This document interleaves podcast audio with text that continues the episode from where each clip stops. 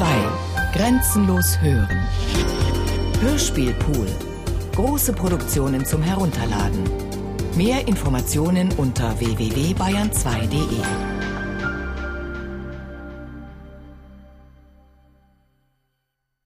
Memory Loops. Tonspuren zu Orten des NS-Terrors in München 1933 bis 1945 von Michaela Milian. Prinzregentenplatz, Lindwurmstraße, Hauptbahnhof, Odeonsplatz.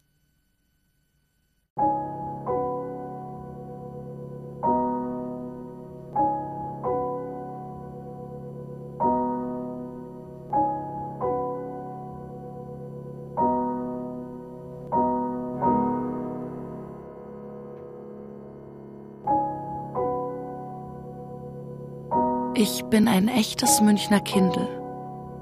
Meine Mutter war auch Münchnerin, mein Vater war Bayer aus Arnstein ursprünglich, aber seit 1914 in München als Rechtsanwalt.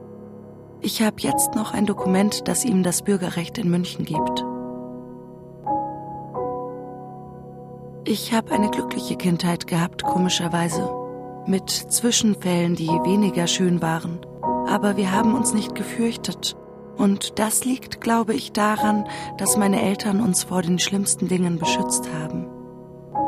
Auf jeden Fall haben sie meinem Bruder und mir immer das Gefühl gegeben, dass wir keine Angst haben müssen.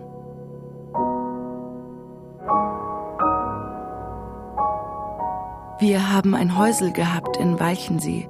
Dort sind wir jede Ferien auch Weihnachten hingefahren. Der Schnee war so hoch wie der Zaun und als ich fünf war, hat man mich auf Skier gestellt und ich bin rumgelaufen mit denen. Im Sommer habe ich immer Dirndl getragen oder die alten Lederhosen von meinem Bruder. Ich hatte sowohl jüdische wie nichtjüdische Freundinnen und Freunde. Mit einigen bin ich bis heute befreundet.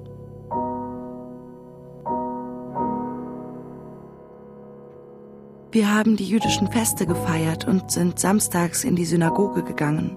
Aber wir waren nicht orthodox, das heißt, wir haben nicht koscher gegessen, aber wir waren gläubig. Und das hat eben auch Spaß gemacht, weil das Jüdischsein ist zwar unbequem, wenn es Antisemitismus gibt, aber sonst könnte ich es empfehlen, weil es furchtbar nett ist, als jüdisches Kind aufzuwachsen. Es gibt die Feste, die sind wie für Kinder gemacht mit Purim, eine Art Fasching. Da spielt man Theater dazu. Und Chanukka ist wie Weihnachten. Man gibt sich Geschenke und es dreht sich alles um die Kinder. Und die Kinder fühlen sich als Teil der Gemeinde.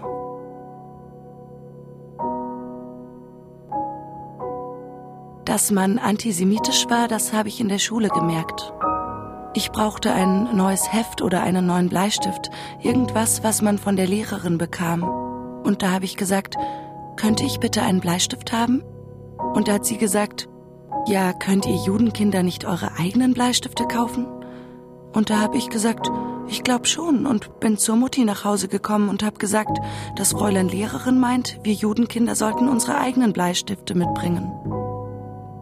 Und da habe ich erst gemerkt, dass sich die Mutti geärgert hat.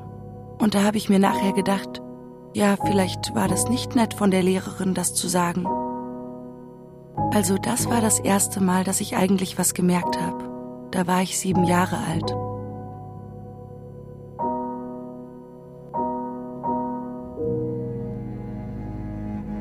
In München haben wir in der Possertstraße 10 gewohnt und das war das einzige Gebäude in der Straße, was während des Krieges zerbombt worden ist. Das war das Eckhaus zur Kopernikusstraße und als man es nach dem Krieg wieder aufgebaut hat, wurde der Eingang in die Seitenstraße verlegt. Also gibt es jetzt nur noch die Possertstraße Nummer 8 und Nummer 12. Aber unsere Nummer 10, die gibt es nicht mehr. Das heißt, ich bin weggewischt, denn obwohl das Gebäude wieder aufgebaut wurde, gibt es keine Possertstraße Nummer 10 mehr. Unsere Wohnung war im vierten Stock. Unter uns war noch eine Wohnung, in den anderen zwei Stockwerken Büros. Die Kanzlei meines Vaters war in der Weinstraße Nummer 11. Das Gebäude steht auch noch.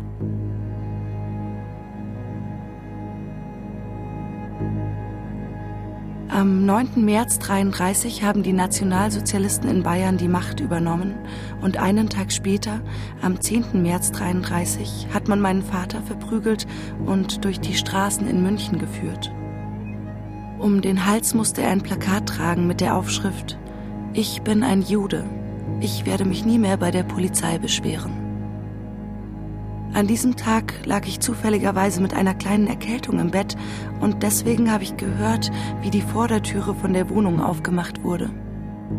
Ich weiß noch jetzt ganz genau, wie der Schlüssel im Schloss klang, wie das klang, wenn der Vati aufgeschlossen hat. Und dann hat er immer gepfiffen und dann sind mein Bruder und ich den Gang hinausgelaufen, um zu sehen, wer ihn zuerst umarmen konnte. Das war meistens mittags. Und an diesem Tag, es war noch gar nicht Mittag, die Mutti war einkaufen gegangen und das Dienstmädchen war wahrscheinlich unten beim Waschen. Da höre ich die Tür und meine, es ist die Mutti, die zurückgekommen ist. Aber niemand kommt in mein Zimmer rein. Und dann bin ich nach einer Weile ganz leise rausgegangen und im Gang vor dem Badezimmer habe ich die blutigen Kleider meines Vaters gesehen. Ich glaube, das war wahrscheinlich das erste Mal, wo ich zutiefst erschrocken war. Ich meine, Kinder fürchten sich manchmal vor dem Dunkeln oder Gespenstern. Aber das war keine eingebildete Angst. Das war echte Angst. Und ich bin auf Zehenspitzen den Gang entlang zum Schlafzimmer meiner Eltern und habe zum ersten Mal in meinem Leben an die Tür geklopft. Ich hatte noch nie an die Schlafzimmertür geklopft. Ich war immer einfach so hineingegangen ich habe die Tür dann aufgemacht und ich habe noch gesehen, wie der Vati das Plumeau bis ganz zu den Augen hinaufgezogen hat, damit ich nicht sehe, wie man ihn verprügelt hat. Und er hat nur zu mir gesagt, warte, bis deine Mutter nach Hause kommt. Sonst hat er immer Mutti gesagt, nie deine Mutter. Und nachdem das passiert war, haben sie mich schützen wollen. Sie haben mir so wenig wie möglich erzählt, was eigentlich los war. Und natürlich Jahre später habe ich die Details erfahren. Aber schon damals habe ich gemerkt, man soll keine Geheimnisse vor Kindern haben. Denn was man ihnen nicht erzählt, ist schlimmer, ist immer schlimmer als das, was man ihnen erzählt.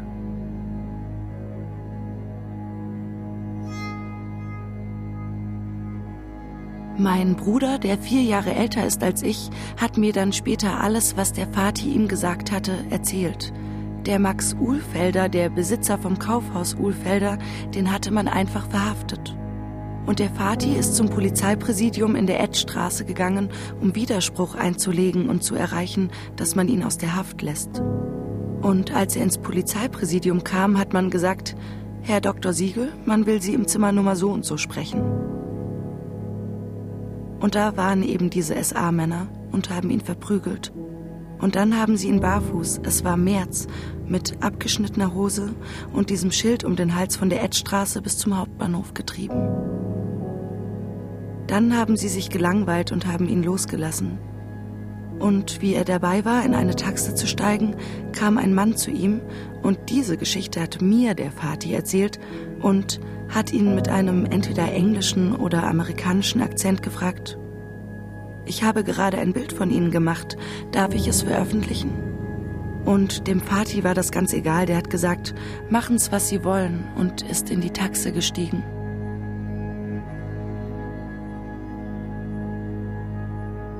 Mein Bruder hat mir Jahre später gesagt, dass er danach Angst gehabt hat, dass er der Nächste sein würde, den die SA zusammenschlagen würde. Meine Reaktion darauf, dass man meinen Vati verprügelt hatte, war unbändige Wut. Ach, was ich nicht alles machen wollte mit diesen Männern, die ihn verprügelt hatten. Wie ein Kind von acht Jahren so wütend sein kann. Ich habe Fantasien gehabt, dass ich jedem einzelnen dieser Männer, die meinen Vater gedemütigt haben, langsam die Augen aussteche. Oder dass ich sie aus dem Fenster runterhängen lasse, ehe ich sie herunterfallen lasse. Also irgendwas ganz Brutales. Erst als ich später mit dem Vati ausführlich darüber sprach, ich war damals schon 41 Jahre alt, da hat sich meine Wut verändert. Er sagte, der Nationalsozialismus war ein historischer Fehler, ein Irrweg, ein politischer Irrweg. Er glaubte, dass Deutschland von diesem Irrweg wieder abgekommen war, dass es Deutschland wieder besser macht. Diesen Gedanken habe ich langsam übernommen. So brauchte ich nicht mehr wütend zu sein, auch weil es mein Vater für sich abgeschlossen hatte. Ich glaube, der Vati war damals wütend, viel mehr wütend als gedemütigt. Denn viele Jahre später, da war meine Mutti schon tot, da hat er uns in London besucht, meinen Mann und meine drei Söhne und mich. Und mein mittlerer Sohn Paul hat gesagt, Weißt du, Grandpa, dein Bild ist in meinem Geschichtsbuch. Und der Vati hat gesagt, ja, zeig einmal. Und der Paul ist draufgelaufen und hat das Buch runtergebracht. In der Zwischenzeit sind wir alle da gesessen und haben gedacht, ja, wie wird er darauf reagieren? Und der Vati hat das Bild angeschaut und gesagt, ja, ja, sehr interessant. Und wir haben alle gelacht. Und da hat mein Mann, der Historiker war, gesagt, da war immer etwas, was ich dich fragen wollte. Was ist in deinem Kopf vorgegangen in dem Moment? Und der Vati hat gesagt, das kann ich dir ganz leicht sagen. Von dem Moment, als sie angefangen haben, mich zu verprügeln, habe ich nur einen Gedanken im Kopf gehabt. Ich werde euch alle überleben. Und damit ist man nicht gedemütigt.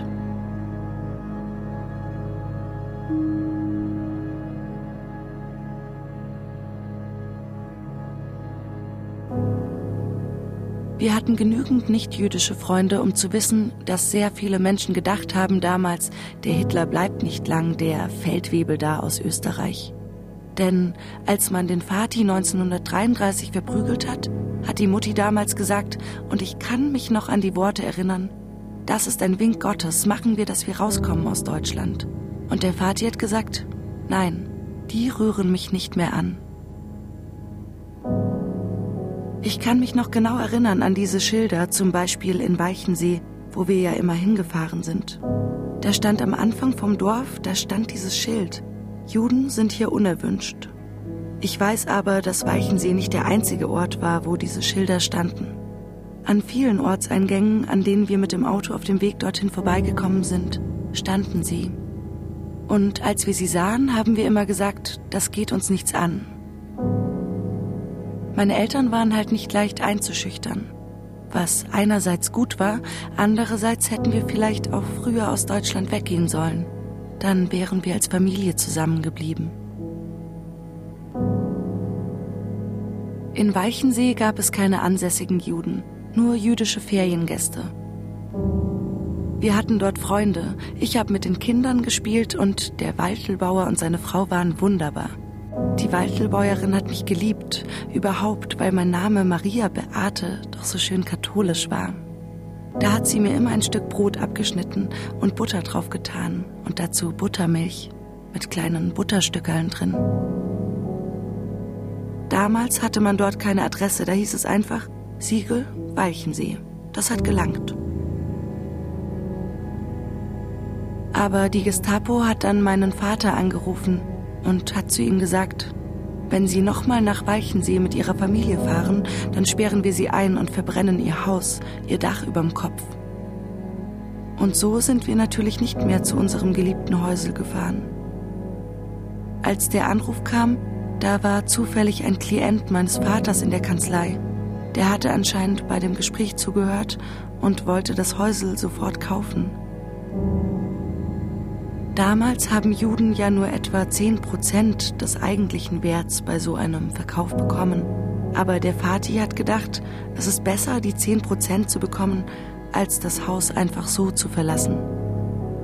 Also hat er 1938 unser Häusel verkauft. Und wir waren so traurig, dass wir nicht mehr an den Walchensee fahren konnten. Es war ein sehr schönes Holzhaus, geplant und gebaut von Richard Riemer Schmied. Der ist ja ein bekannter Architekt, hat in München viel gebaut, zum Beispiel das Schauspielhaus der Kammerspiele. Meine Mutter, Mathilde Waldner, hatte bei ihm an der Kunstgewerbeschule, deren Direktor er war, studiert. Sie haben sich gut gekannt. Mein Vater hat gesagt, dass der Baldur von Schirach unser Haus haben wollte. Das war auch ein Grund, dass er es verkauft hat, damit es der Schirach ja nicht bekommt. Der Sohn des Käufers hat leider nach dem Krieg das Häusel abreißen lassen. Das hat meinen Eltern und mir sehr wehgetan. Er hat sich dann eine steinerne Villa hingebaut, die steht heute noch an der Stelle.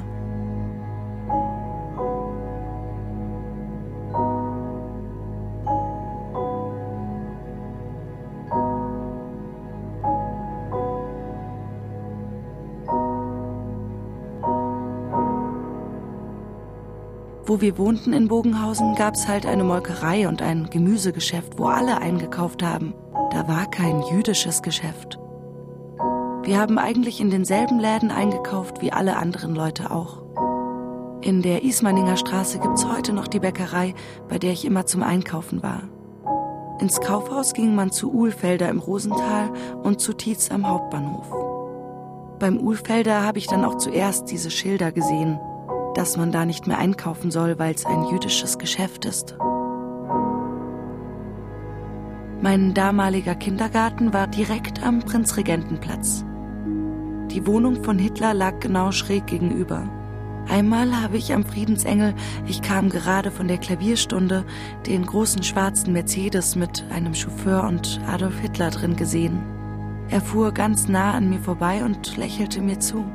Kein Wunder, ich hatte ein Dirndl an und lange Zöpfe. Aber ich habe nicht zurückgelächelt. Mit sechs Jahren, 1931, war ich in die Gebele Grundschule eingeschult worden. Nachdem die SA 1933 meinen Vater mit dem Schild durch die Stadt geführt hatte, hatten meine Eltern die Befürchtung, dass dieser Vorfall vielleicht Folgen für mich hätte an einer nichtjüdischen Schule. Deshalb haben sie beschlossen, dass ich die zwei letzten Grundschuljahre auf die jüdische Schule in der Herzog Rudolf Straße gehen sollte. Dort war es eigentlich seltsamer für mich als an der Gebele Schule, denn das war ja eine orthodoxe Schule. Meine Eltern gingen zwar in die Synagoge, hatten aber mindestens so viele Freunde, die christlich waren. Der Vati hatte einen Stammtisch im Hofbrauhaus, da war niemand außer ihm jüdisch. Auch sein Klientenstamm war ganz gemischt. Er hat für viele Geschäfte gearbeitet, die meisten waren nicht jüdisch.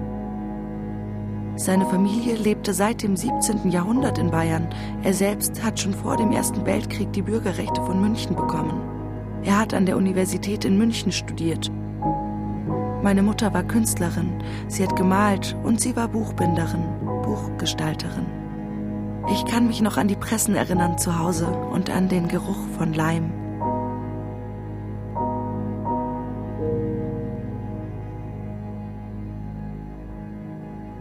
Im vierten Stock in der Possertstraße hatten wir einen kleinen Balkon, ganz klein, mit so einem halbrunden Geländer. Eines Tages hat meine Mutter zwei SS-Männer vor unserem Haus stehen sehen, vor dem Eingang, die wahrscheinlich auf meinen Vater gewartet haben. Ich habe mich dann auf den Balkon gestellt und ich kann durch die Finger pfeifen, laut. Wir hatten einen Familienpfiff. Die Mutti hat gesagt, wenn du den Vati um die Ecke kommen siehst von der Prinzregenten in die Possardstraße, pfeif, damit er dich sieht und mach ihm Zeichen, damit er umkehrt. Und genau so ist es dann abgelaufen. Der Vati kam um die Ecke, ich habe gepfiffen, gab ihm ein Zeichen, er hat das Zeichen erwidert, hat sich umgedreht und ist wieder weg. Ein, zwei Stunden später hat er es dann wieder probiert. Wir hatten ja damals kein Mobiltelefon.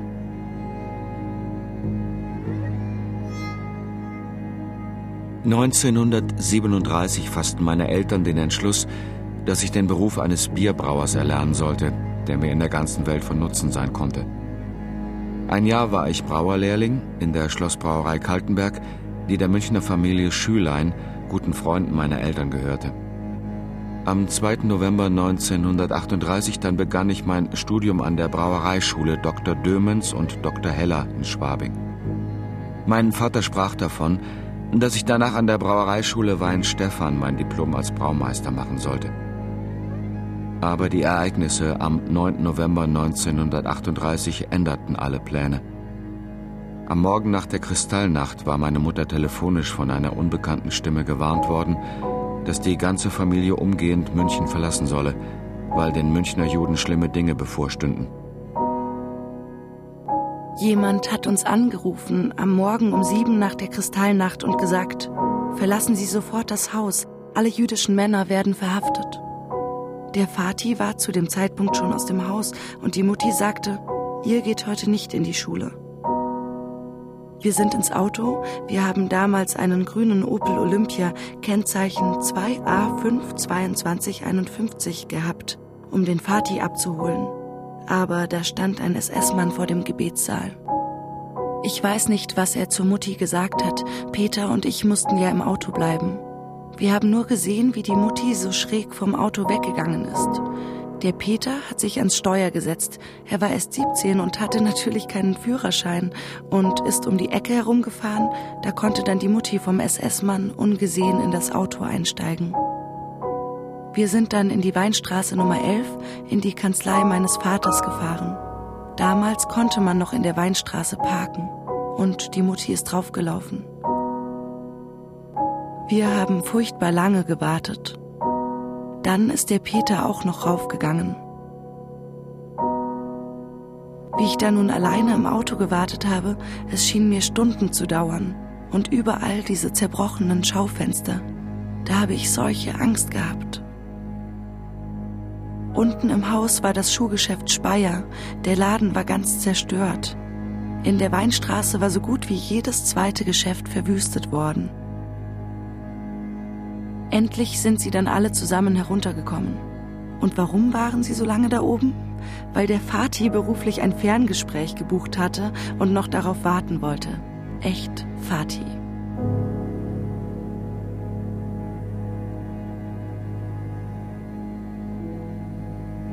Mein Bruder hatte ein Jahr zuvor im Schloss Kaltenberg bei der Brauerei als Praktikant gearbeitet und war jetzt auf der Fachschule für Brauerei.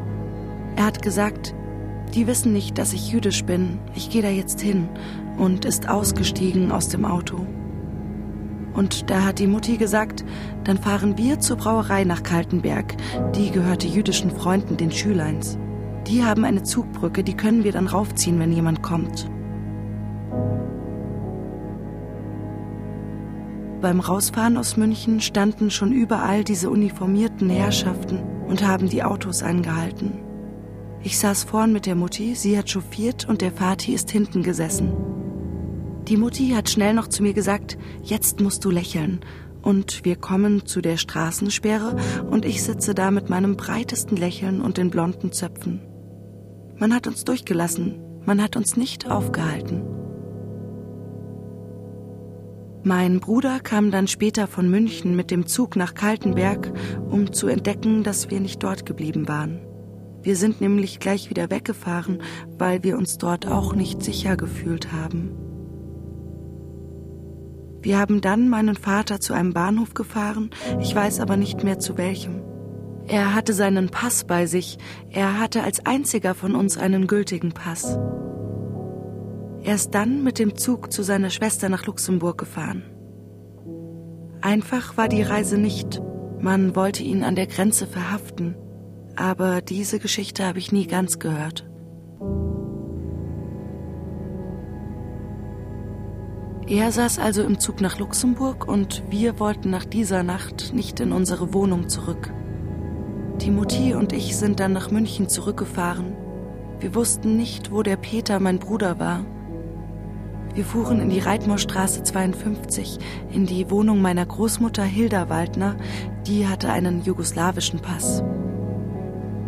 Damals haben sie nämlich ausländische Juden noch nicht angefasst. Dort blieben wir über Nacht. Das war furchtbar unangenehm. Meine beiden Onkels waren nicht da, sie hatten sich bei einer christlichen Freundin versteckt. Deshalb sind sie auch nicht nach Dachau gekommen. Aber die beiden wurden gesucht.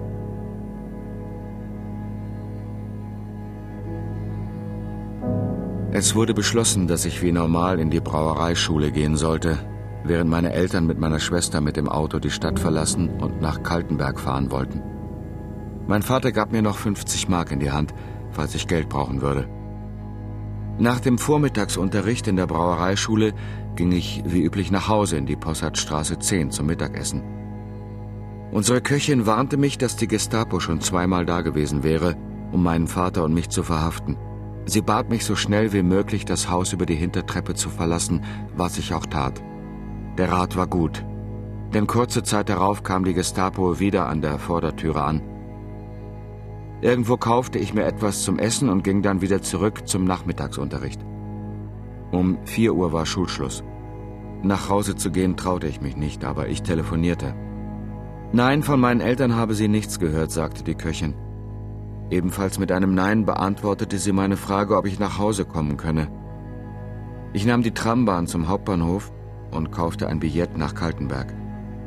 Zwei Stunden später war ich in der Schlossbrauerei und erfuhr nicht nur, dass meine Eltern schon wieder weg waren, sondern auch, dass die Gestapo kurz nach ihrer Abfahrt gekommen war und Herrn Fritz Schülein verhaftet hatte.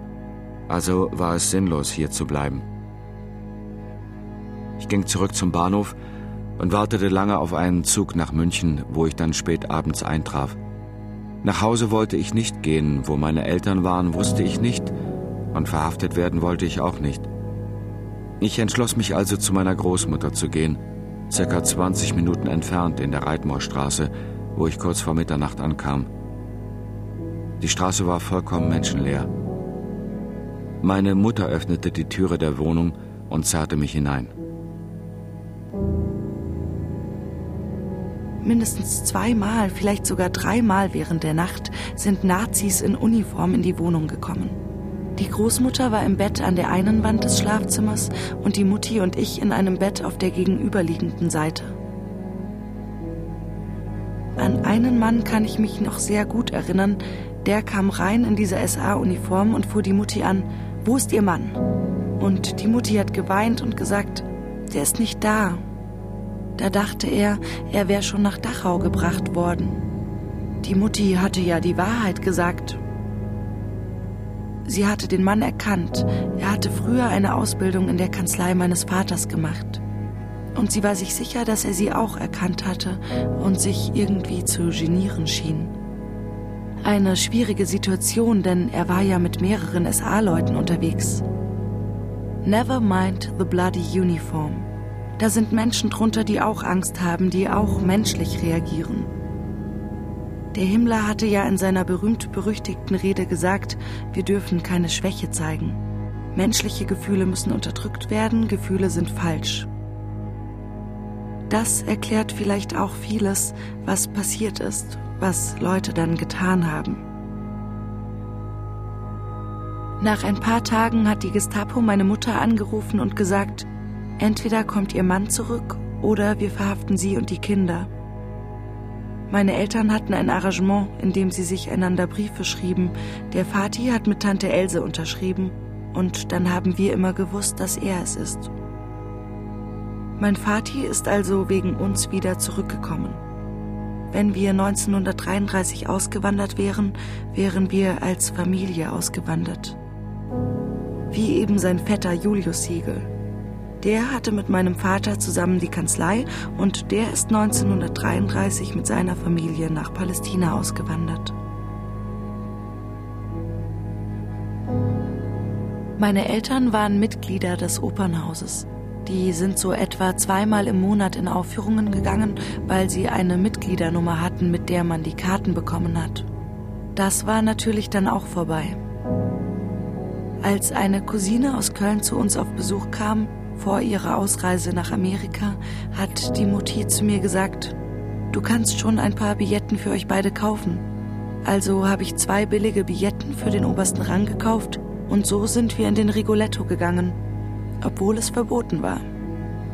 Beim Kartenverkauf wurde ich mit meinen Zöpfen nicht gefragt, ob ich Jüdin bin. Meine Eltern waren ja kulturell sehr aktiv und interessiert, und jetzt durften sie nicht mehr in die Oper, ins Kino, ins Theater, ins Museum. Die Mitgliedschaft im Alpenverein wurde ihnen aufgekündigt. Ich erinnere mich, dass sie das mit Wut, aber auch immer mit einem Achselzucken zur Kenntnis genommen haben. Sie haben sich gesagt, ja, so ist es halt. Dann können wir eben auch ohne leben. Mein Vater hat sich immer beklagt, so wie ein neues Gesetz herauskam. Dann ist er aufgestanden, ist zu den zuständigen Stellen gegangen und hat versucht, dagegen Einspruch zu erheben. Ohne Erfolg natürlich, aber er war sich sicher, irgendwann kommt dann doch noch jemand und steht neben ihm und irgendwie muss das Gute doch siegen.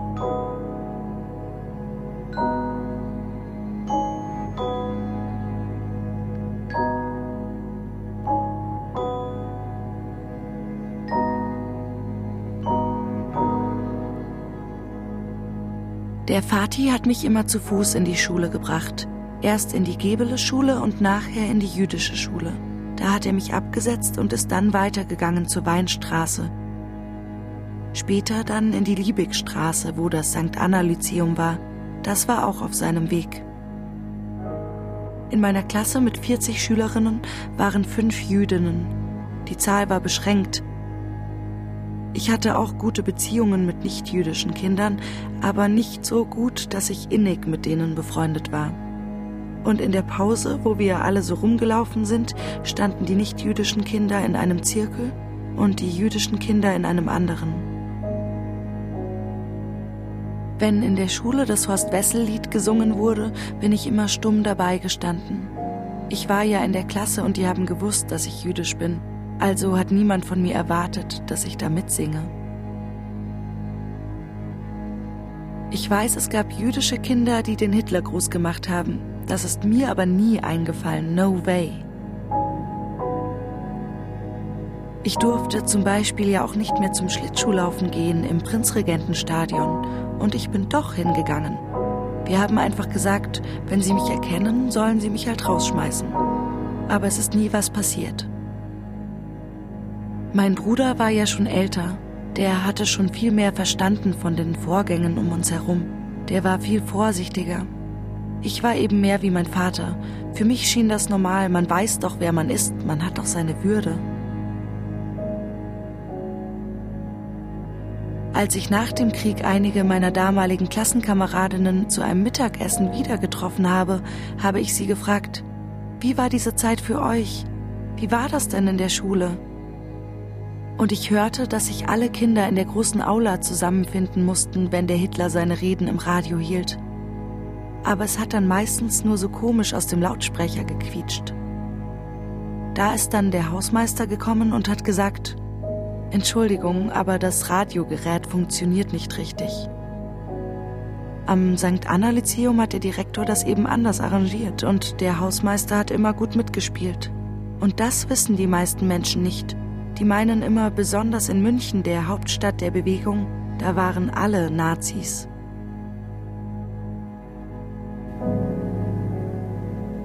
Mich hat eine Mitschülerin nach einem Interview in der Süddeutschen Zeitung aufgespürt. Sie rief mich an und hat mich gefragt, bist du die Beate, die immer ganz vorne saß und immer an der Tür stand und er kommt, er kommt gerufen hat, wenn sie den Lehrer den Gang entlang kommen gesehen hat?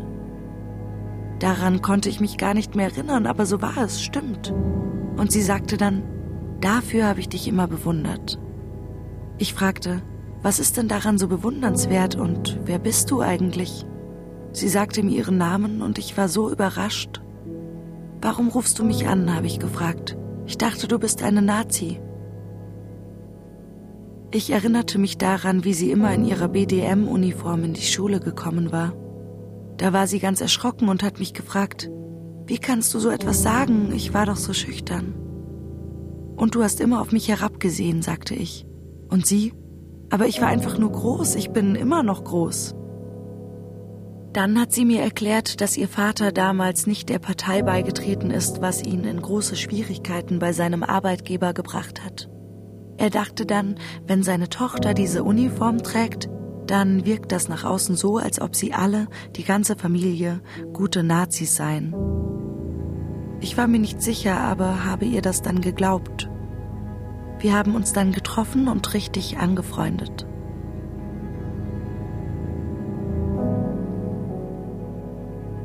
Im Januar 1939 mussten wir aus der Possertstraße raus und in die Lindwurmstraße 125 umziehen.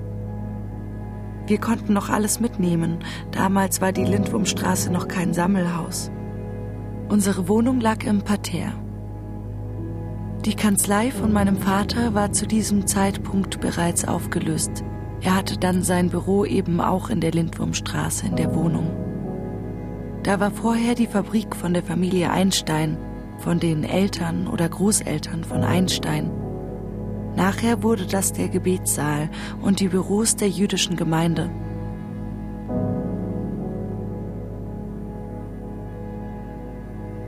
Nach der Pogromnacht durfte ich nicht mehr in die Schule gehen. Was ich dann so den ganzen Tag gemacht habe, weiß ich nicht mehr. Die Mutti hat eine jüdische Dame gefunden, die gut Englisch konnte, und bei ihr hatten wir, vier oder fünf Kinder meines Alters, zwei oder dreimal die Woche für zwei Stunden Englischunterricht. Das ging eine Zeit lang, bis sie auch ausgewandert ist. Da hat mich die Mutti in einen weißen Kittel gesteckt und gesagt, ich sei 16, ich war aber gerade mal 13 Jahre alt, und dann habe ich in der jüdischen Kochschule angefangen. Das war ein Restaurant, Schwarz hat das geheißen. Mein Bruder hat in dieser Kochschule Kellnerei gelernt. Er ist dann als erster mit dem Zug nach England gekommen. Er war damals ja schon 18 Jahre alt. Mein Vater hatte für ihn ein Lehrlingsvisum für 100 Pfund bekommen. Viel Geld.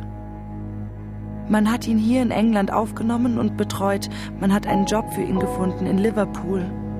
Er hat dort in einem Kino als Filmvorführer gearbeitet.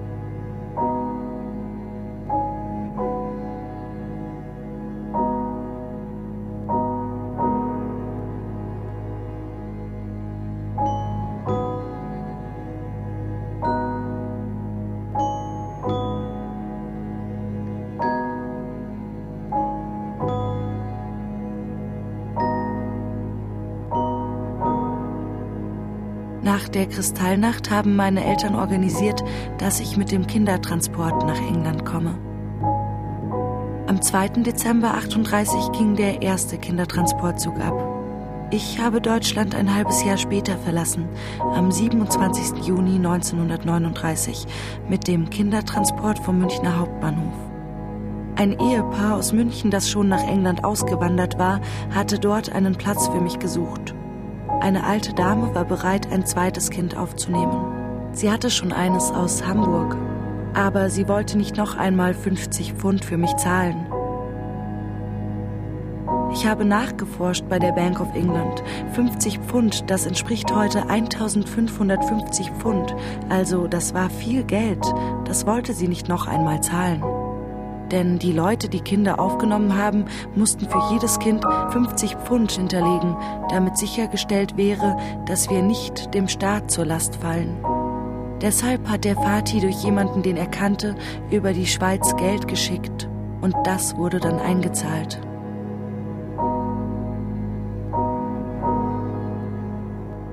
Wir bekamen eine Liste, was ich mitnehmen durfte. Einen Koffer mit genauen Größenangaben aber so einen Koffer gab es nicht zu kaufen. Die Mutti ist einfach in eine Kofferfabrik gegangen und hat den vorgeschriebenen Koffer bestellt. Diesen Koffer durfte man mitnehmen, aber tragen durfte man nur einen ganz kleinen Koffer. Und da hat meine Mutter gesagt, aber da steht nichts von unbegleitetem Gepäck, Luggage in Advance. Und da hat sie noch zwei Koffer und einen Sack gekauft. Da hat sie meine Aussteuer reingepackt mit Decken, Steppdecken, Kleidung. Das hat sie dann alles aufgegeben und das habe ich in Harwich bei der Ankunft wieder vorgefunden. Aber sonst hat das niemand gemacht. Das wundert mich immer noch. Warum haben die anderen nicht an so etwas gedacht? Oder vielleicht besser gesagt, wenn sie daran gedacht haben, warum haben sie sich nicht getraut?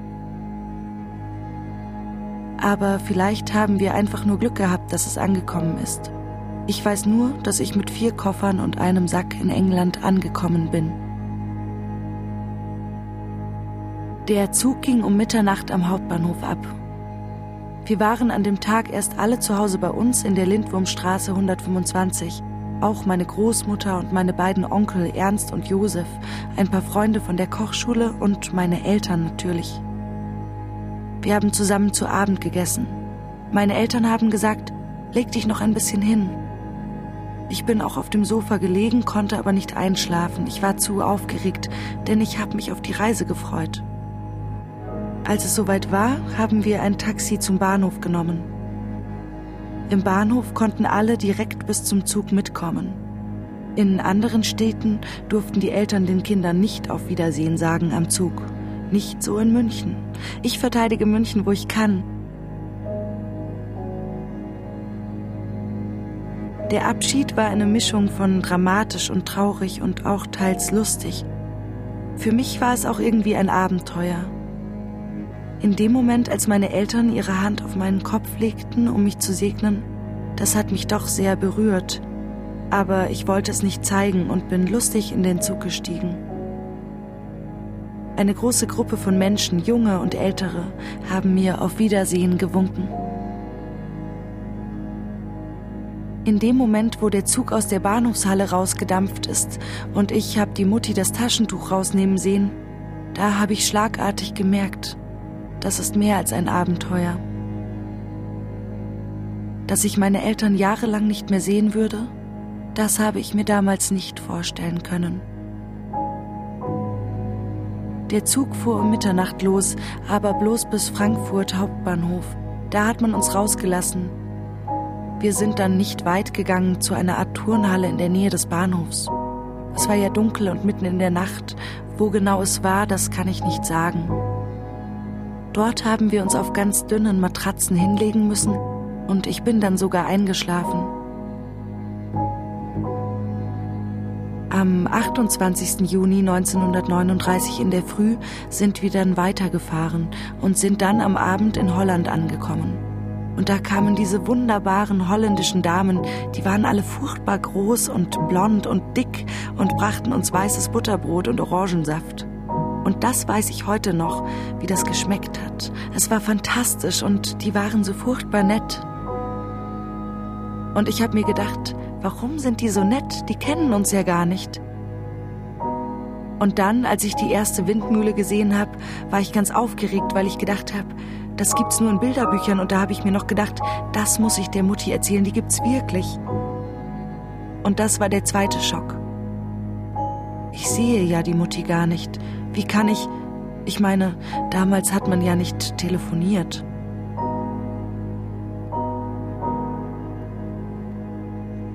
Und in der Nacht haben wir dann den Channel überquert. Da war ich furchtbar enttäuscht, denn ich hätte so gerne das Meer gesehen, zum ersten Mal. Am nächsten Morgen kamen wir im Hafen von Harwich an. Da hieß es aussteigen und da war ein Mädchen, etwas jünger als ich. Die hat geweint. Sie wollte zu ihrer Mutti. Da habe ich ihr meinen Arm um die Schultern gelegt und sie getröstet. Die siehst du schon bald wieder. Das habe ich aber zu mir selber gesagt.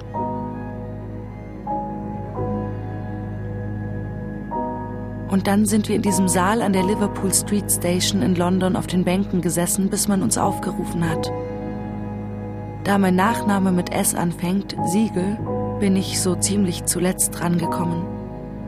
Und da stand diese Dame mit einem lila Kostüm und hat gesagt, How do you do? Und da habe ich Ja gesagt. Yes. Das war die Tochter von der alten Mrs. Williams, die schon die Margot aus Hamburg zu sich genommen hatte. Ich bin mit dem Auto von einem Chauffeur abgeholt worden, mit einem Daimler. Ich dachte, so lebt man in England.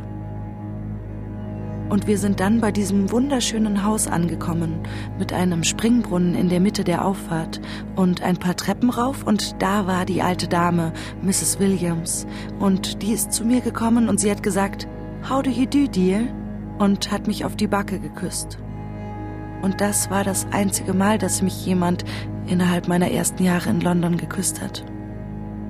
Das ist mir abgegangen. Die Herzlichkeit, die Wärme. Ich glaube, man hat den Hund mehr geliebt als die anderen Menschen. Zur Margot, die mit dem Kindertransport aus Hamburg gekommen war, zu der habe ich als erstes Servus gesagt, gut bayerisch. Und die hat natürlich keine Ahnung gehabt, wovon ich da rede. Und dann habe ich sie gefragt, sie war zwei Wochen vor mir angekommen, Margot, hast du noch Heimweh? Denn ich habe gemeint, dass das Heimweh weggehen würde. Das geht aber nie weg, nie. Ganz am Anfang des Krieges konnten mir meine Eltern noch über das Rote Kreuz in der Schweiz schreiben, und dann kam aber nichts mehr. Ich wusste also nicht, wo meine Eltern waren. Noch während des Krieges kam aus Irkutsk ein Telegramm von meinen Eltern zu Freunden nach London. Traveling to Peru, Back to Inform Children. Das war fantastisch, also das Wissen, dass meine Eltern in Sicherheit waren.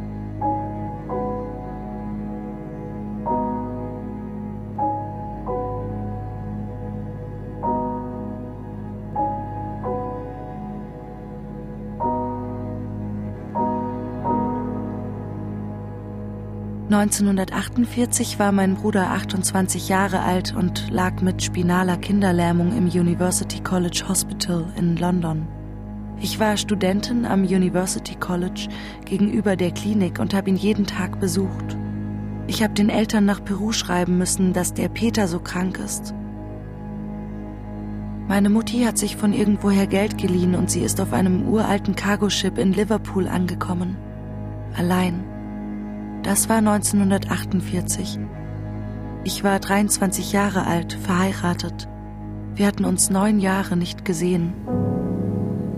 Da habe ich die Mutti abgeholt an diesem alten Schiff und ich sah sie da vom Schiffssteg auf mich zukommen. Das war nicht leicht. Aber wenn ich daran denke, für sie muss es noch viel schwerer gewesen sein als für mich. Für mich war es ja immer noch dieselbe Mutti, nur mit mehr grauen Haaren. Als ich als 14-Jährige wegfahren musste, war ich ja noch ein Kind, vielleicht vergleichbar mit einer heute Elfjährigen.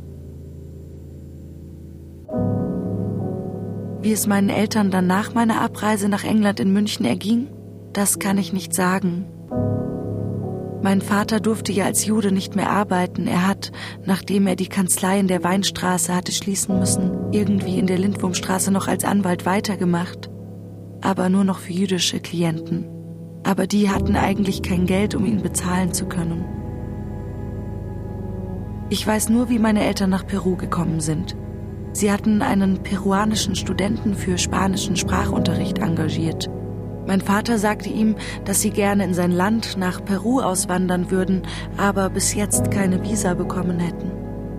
Daraufhin sagte der junge Mann, aber mein Onkel ist der Innenminister von Peru, warum haben Sie mich denn nicht schon früher gefragt? Zwei Wochen später kam ein Telegramm an. Wie viele Visa brauchen Sie? Meine Großmutter und meine Onkel wollten nicht mitkommen. Die dachten, ihnen könnte nichts passieren. Sie hatten nämlich jugoslawische Pässe. Meine Großmutter hat noch 1942 einen Brief an meine Mutter in Peru geschrieben, bevor sie nach Theresienstadt deportiert wurde. Wir werden in den Osten geschickt, wo es uns dann hoffentlich besser gehen wird. Meine Großmutter ist in Theresienstadt gestorben. Ihr ältester Sohn, mein Onkel, der Pianist Josef Waldner, bei dem ich Klavierunterricht bekommen habe, ist von einem Concentration Camp zum anderen geschoben worden. Irgendwann ist er gestorben. Wie und wann konnten wir nicht herausfinden. Aber der Jüngere, der Ernst, ist mit seinem jugoslawischen Pass auf seinen Skiern bis nach Jugoslawien über die Alpen, ging dort in die jugoslawische Armee und hat so sein Leben gerettet.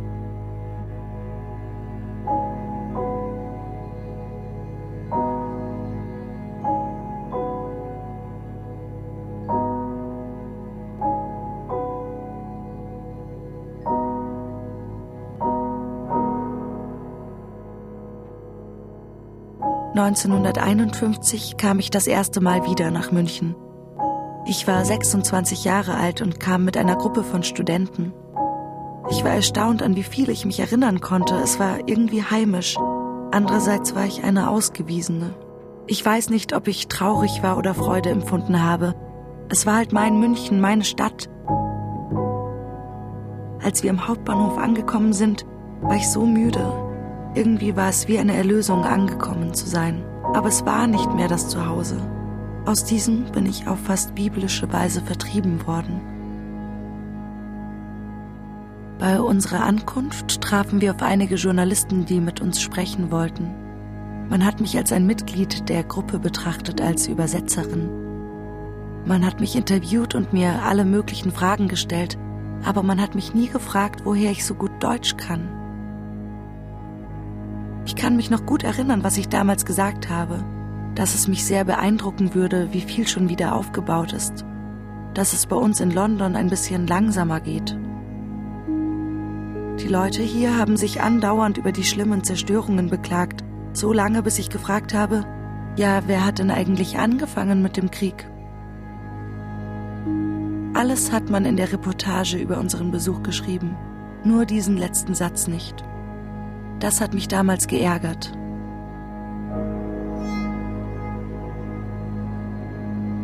Ich habe Freunde, die eine ähnliche Familiengeschichte haben wie ich, die sagen, I am a citizen of the world. okay, I am a citizen of the world, weil ich auf diesem Planeten wohne, aber ich sage trotzdem, I am not a citizen of the world. Ich bin eine bayerische jüdische Britin. Das Problem habe ich nicht, dass ich nicht weiß, wo ich hingehöre. Und das verdanke ich dem Hitler. Der hat einem genau gesagt, wer man ist. Es gibt ja Juden, die haben nicht einmal einen deutschen oder österreichischen Hintergrund, die sagen, nein, wir gehen nie nach Deutschland, wo das alles passiert ist. Und da sag ich immer, so you're playing into Hitlers hands. He wanted you out and you are staying out. I am going back, bloody hell. Als ich 1983 mit meinem Mann mit dem Flugzeug nach München kam, da haben wir in einem Hotel am Stachus gewohnt. Es war drei Uhr nachmittags und wir waren total hungrig. Wir gingen um die Ecke in die Neuhauser Straße in die Fußgängerzone in einen Bierkeller zum Augustiner und es hat so schön gerochen, so wie zu Hause, wie in meiner Kindheit. Also den Geruch, den bekommen Sie nie wieder. Nirgendwo in der Welt, nicht einmal in anderen Städten Deutschlands. Das ist München, das sind Weißwürste, das ist Sauerkraut und abgebrannter Leberkäse oder was weiß ich. Und da habe ich Würstel mit Kartoffelsalat bestellt. Und da kommt die Kellnerin und stellt das vor mich hin und ups, ob das der Geruch war oder überhaupt. Ich habe geheult wie ein Schlosshund. Bis heute weiß ich nicht, wieso ich da geweint habe. Ob das nachgeholtes Heimweh oder die Erinnerung an früher war. Denn ich war ja früher mit meinen Eltern und meinem Bruder öfter in einem Bierkeller gewesen. Den Münchner Kartoffelsalat kann man halt nirgendwo anders machen. Das geht halt nicht woanders. Das ist so eine Art Heimweh, aber ich leide nicht darunter. Es ist etwas Komisches. Auf Englisch gibt's den Ausdruck It's bittersweet. It's not unpleasant. It's bittersweet. Und ich bin doch eigentlich so froh, dass ich das erlebt habe, was ich erlebt habe dass ich überlebt habe, dass meine Eltern davon gekommen sind und dass ich jetzt darüber erzählen kann. Hassgefühle habe ich eigentlich nie gehabt. Wütend war ich und enttäuscht, irgendwie auch traurig. Als ich zum Beispiel die Prinzregentenstraße entlang gegangen bin und zu dem Haus kam, wo meine Freundin Lieselotte Schwarzschild früher gewohnt hat, da war kein Name mehr da. Das hat mich so traurig gemacht. Jemand hat dann für mich recherchiert, dass sie bis 1942 Zwangsarbeit machen musste in einer Handfabrik in Luchhof am Rand von München. 1942 ist sie dann mit ihren Eltern, ihr Vater war im Ersten Weltkrieg schwer verwundet worden, in einen Zug gesteckt worden und dann heißt es auf der Liste verschollen.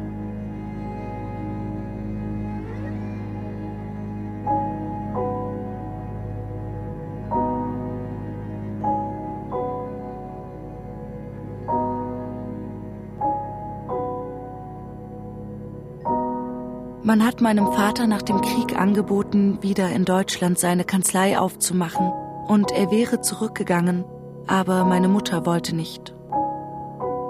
Könnte ich in München leben? Ja, aber man kann nicht unthink.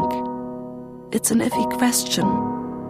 Man kann nicht sein Leben auswischen, wie es ist. So ist es und ich bin hier. Ich bin jetzt hier zu Hause in London aber ich denke an München als eine verlorene Heimat. Hier hätte ich vielleicht Anwältin sein können oder irgendetwas anderes. Das hat man mir weggenommen. Ich tue mir nicht leid dabei, weil ich sie irgendwie doch, durch wunderbare Freunde in München, habe ich sie wiedergefunden. In dem Sinn habe ich sie nicht verloren. Aber es bleibt eine Lücke im Puzzle, Und deshalb war ich so froh, als ich zuletzt vor der Feldherrnhalle stand. Da habe ich mir gedacht, das ist fantastisch, das ist wunderbar. Ich stehe hier vor der Feldherrnhalle, ausgerechnet der Feldherrnhalle. Ich bin da und der Hitler ist tot. Wunderbar.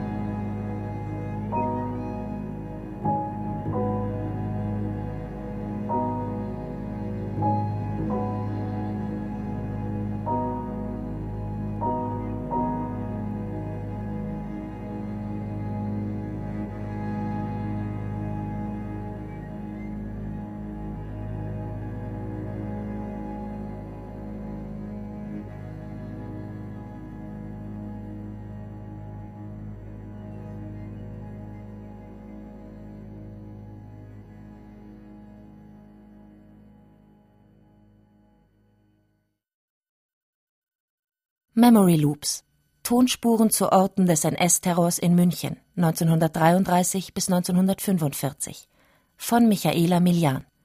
Prinzregentenplatz, Lindwurmstraße, Hauptbahnhof, Odeonsplatz. Mit Juno Meinecke und Hans Kremer. Musikrealisation Karl Österheld und Michaela Milian. Sprachaufnahmen Hans Scheck, Susanne Herzig. Studioproduktion Mario Thaler. Regieassistenz Kirsten Böttcher. Komposition und Realisation Michaela Milian. Produktion Bayerischer Rundfunk Hörspiel und Medienkunst in Zusammenarbeit mit der Landeshauptstadt München Kulturreferat Freie Kunst im öffentlichen Raum 2010. Redaktion Herbert Kapfer, Katharina Agathos